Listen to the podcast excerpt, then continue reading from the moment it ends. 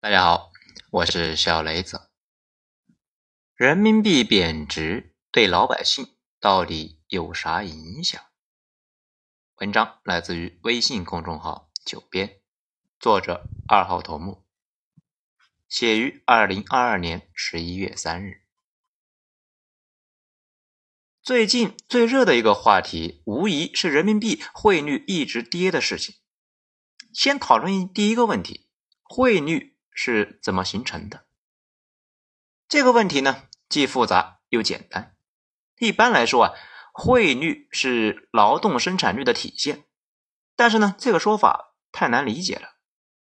其实呢，大家可以把汇率理解为被需要，也就是啊，谁的货币呢？被别人需要，它的汇率就高。反过来讲呢，汇率那就不行。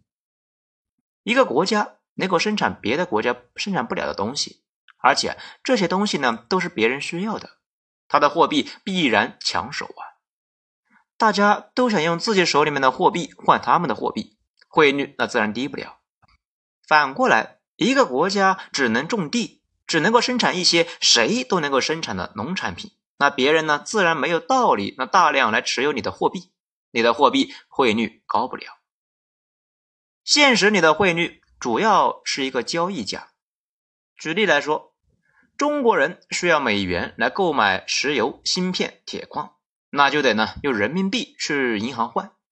正好别的国家也需要人民币来购买咱们的东西，就需要呢拿着美元去银行换人民币，这样来回一交易呢。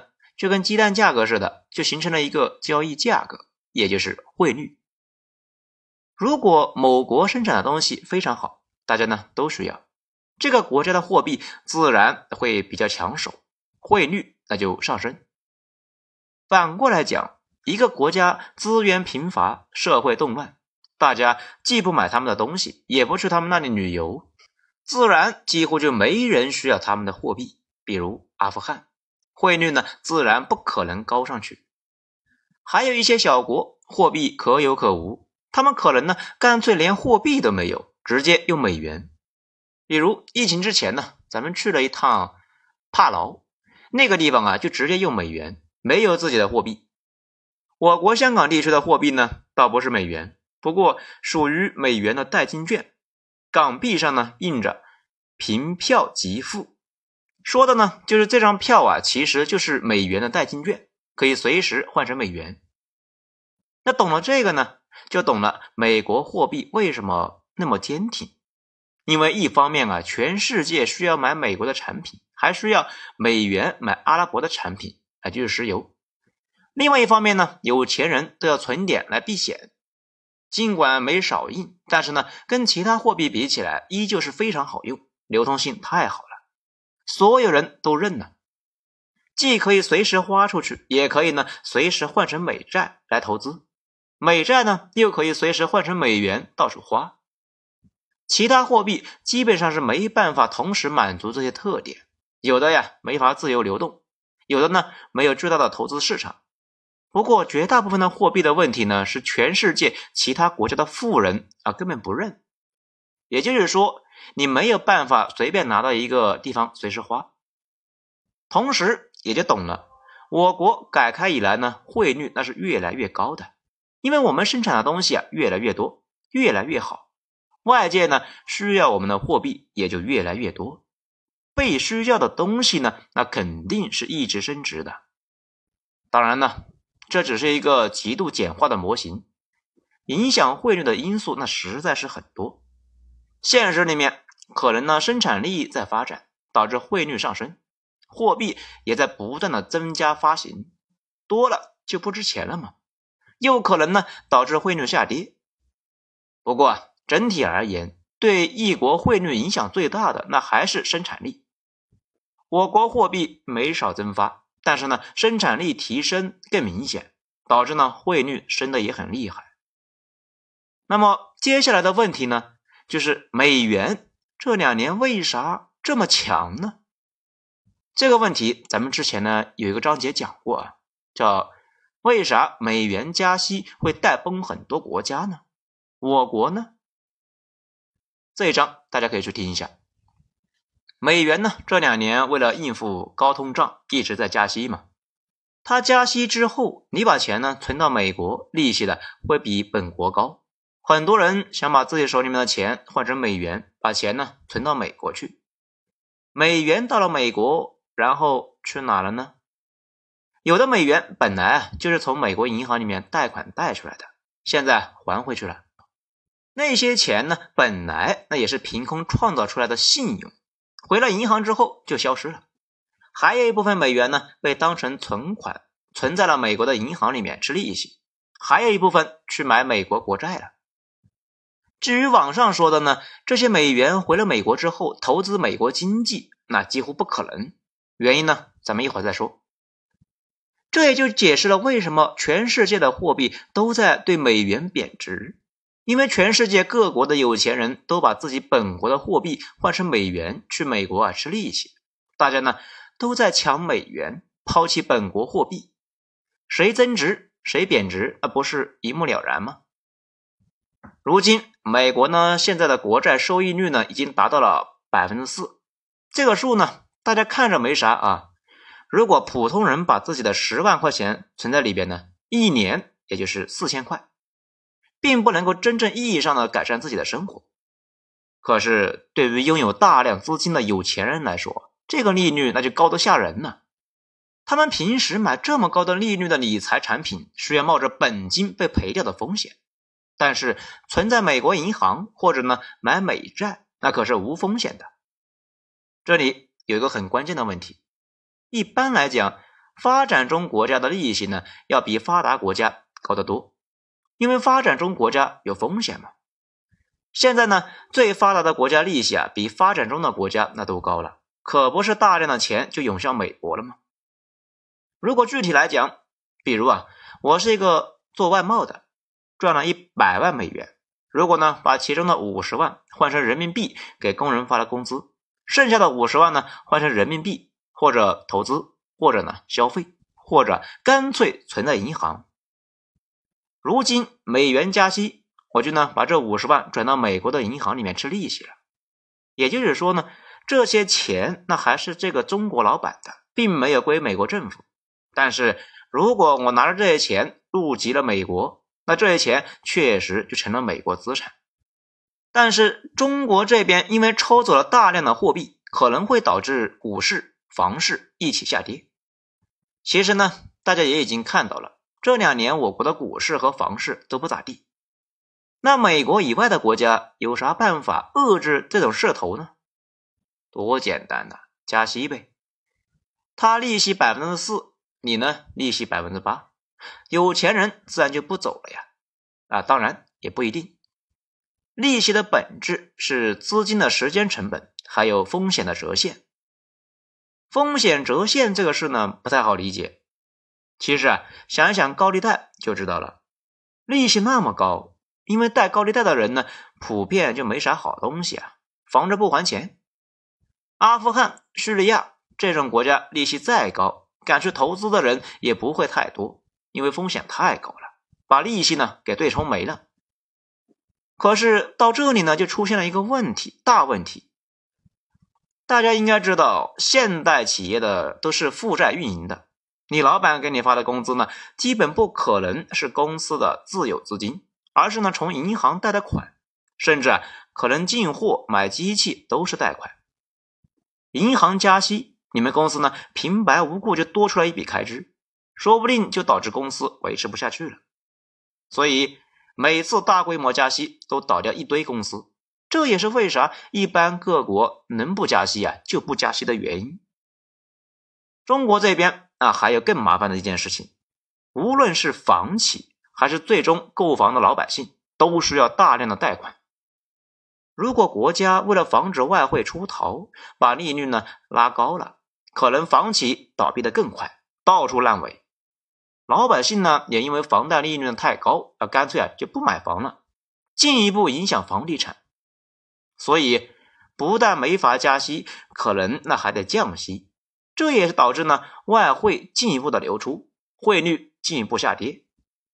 这也就是呢江湖上一直流传的那句话的由来。到底是保房市还是保汇率？因为保汇率呢，那就得拉高利率，房价会出事；要是保房价，那就得降息，可能呢会导致外汇进一步的流出，汇率进一步下跌。所以，美元加息的时候，对于很多国家都出现了一个困局。你不跟着加吧，你们的国家外汇呢就一直哗哗的往外流，老百姓多年搞出口赚到的钱呢，就这样平白无故的跑掉了，汇率也会一直跌。如果你跟着加，你们国内的企业压力呢会暴涨，每次加息啊都会死一堆，还可能会带崩房地产。讲到这里呢。大家心里啊，肯定就有一个疑问呢：美国人自己加息就不会把自己的公司给搞死吗？当然会呀！加息带来的货币成本上升，那是无差别的屠杀。第一波受影响的那就是美国自己。这也是为啥美元加息这个事呢，在美国那也是风声鹤唳。昨晚一加息，美股呢顿时那是血流成河。当然呢。咱们这边呢，大概率啊也安排上了。现在美元加息呢已经很激进了，但远远不是最激进的。八十年代为了解决高通胀，当时的美联储主席保罗沃克一口气加息到了百分之一十九点一，跟现在俄罗斯的战时利率似的。美国企业呢跟深秋蚂蚱一样成批倒下，沃克自己呢也好几次受到人身威胁，有人说要弄死他。让他再加息。当然，保罗沃克的决断力成了一个永远的传奇，被认为拯救了美国。后来刺破日本房地产的泡沫的平成鬼才三重野康，也就是呢，很快把利率呢给拉了上去，然后日本房地产泡沫就崩了。很多人说他为啥这么冲动呢？因为他呢就是在学保罗沃克。从这里呢也能够看出来。急剧拉高利率会导致房地产崩盘。不过啊，美国有技术革命，日本没有，所以同样的手段，日本却低迷到现在。美国呢，随后搭载着计算机和互联网革命的快车继续狂飙。不过，现在的美联储如果要加息，一般会提前放出风来，让大家呀做好心理准备。比如，你正在纠结贷一大笔款。现在知道了美联储还要加息，那可能呢就不贷了，说不定将来呢能够避免你倒闭破产。自从进入加息周期以来，美国的公司呢就跟割麦子似的被割掉了，那些没死的公司呢也经营困难了很多。大家应该听说了吧？前段时间美国呢还在说历史最低失业率，这段时间不怎么提了。因为公司倒闭之后，失业的人变多了，失业率呢这个事那也就没啥好提的了。不仅如此，美国股市呢那也是美国贷款支撑的。现在加息缩表，贷款呢变得是又少又贵，而且国债什么的利率呢很高，投资人都不投资美股了，跑去投资美债，结果呢就是美股那也跌得跟狗似的。那下一个问题就来了。货币贬值对于我们来说，到底是不是好事呢？一句话讲啊，不是啥好事。不过啊，也没坏到哪里去。首先，货币贬值之后呢，那进口的东西就贵了。我国主要是进口能源、大豆、钢铁、原材料、芯片什么的。大豆呢是用来榨油和喂猪的。如果大豆价格上升，可能会导致肉类价格上涨。此外，还有猪周期的问题。猪肉价格上涨的事呢，大家也看到了吧？能源和原材料贵了，那肯定呢会把日常的生活用品这个价格给提上去。这也是为什么前段时间发改委专门发了个涨价通知。可能呢有些小伙伴呢就没注意到，发改委呢当时是这么说的：今年后几个月到明年一季度。国内的物价水平可能比前几个月略高一些，这个是由国务院新闻办公室发布的。这同样的道理，我国制造业的成本呢也会上升。你是一个出口加工的老板，你们公司的订货这个价格上升，出口价格呢又提不上去，赚的呢肯定就少了。赚的少呢其实也没啥，只要收益是正的那就行。那就不用倒闭了。加息周期最重要的事情就是别倒闭。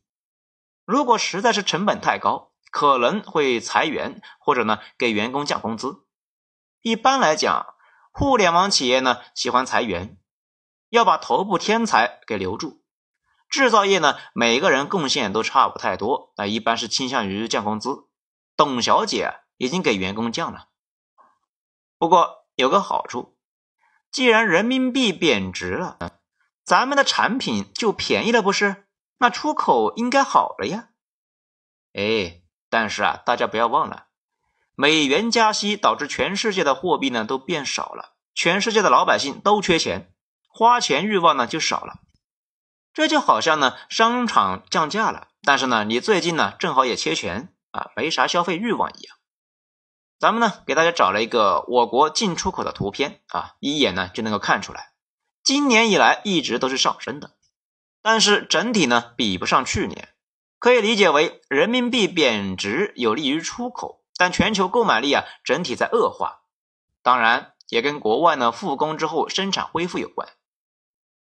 讲到这里呢。可能就有小伙伴就要问了，哎，这听你这么说，好像不是特别严重啊？那为啥国家那么重视这个事呢？其实百分之十的升值或者贬值的问题都不太大。现在有问题的是啊，这么大的波动，大家呢没法做买卖了。讲一个真事啊，也是呢我的一个小伙伴跟我说的。他说啊，他的客户呢就很鸡贼，订单一直稳定。今年突然就不下单了，说是呢，等着人民币再跌百分之十，他们呢就可以少付一点钱。百分之十看着不多，可是啊，大部分的企业盈利呢也就在百分之十左右，因为人民币贬值多赚一倍的利润呢，那不开心的要死啊！我就很纳闷，客户不进货，那他们卖啥呢？说啊，本来就有库存，中国去国外的船。东南亚呢要十天，南美要五十天，非洲呢慢了一点，得六十天。所以大部分的客户呢都是提前备几个月的货，现在啊正好派上用场了。但是我们这边不能够随便停工啊，毕竟那么多工人和机器没法停，更没法呢随时遣散。